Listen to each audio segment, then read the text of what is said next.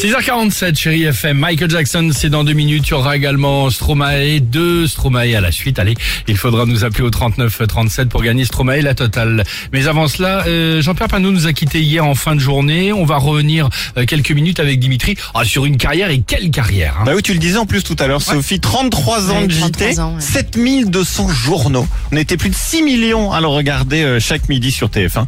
Et alors évidemment, ce qu'on aimait dans ces journaux, bah, c'était qu'avec lui, la vie était quand même vachement plus chouette. Il nous racontait toujours des belles Ouais. choses. Donc avec lui, tout était beau, tout était magnifique. Je vous ai fait une petite compile, écoutez. Ah super. absolument superbe. Superbe fête, je vous l'ai dit. Superbe soirée comme tous les ans.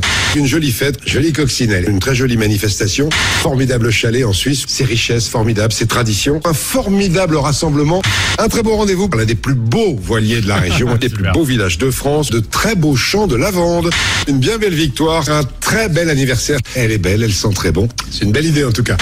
super. Bah, à l'image de Jean-Pierre Pernaut que nous on a eu la chance de croiser plusieurs fois et toujours avec le sourire, toujours sympa. hein. Ah bah même quand il se passait des trucs horribles, tu Ouais. finissais son JT, t'étais de bonne humeur. Ça c'est la bonne. Alors quand il parlait pas de la baie de Somme et des plus beaux marchés de France, il poussait aussi quelques Ah, coups de les gueule. coups de gueule, Alors c'est sans doute ça qui me faisait le plus rire quand je regardais ces JT. Ouais, c'est très drôle. Une petite compile aussi de ces moments de râlerie, mes préférés. Allez.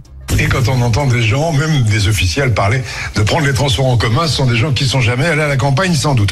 Et sachez que les Italiens, par souci de solidarité avec leurs compatriotes, ont décidé de ne foot. pas toucher leurs primes de match. Il y a heureusement des pays où les joueurs ont de l'éducation et du savoir-vivre. Beaucoup, beaucoup d'Italiens avec des masques de protection, c'est le béaba de la protection. En France, on nous dit toujours que c'est inutile. Peut-être parce qu'on n'en a pas. et on salue tous les connards qui sont nombreux.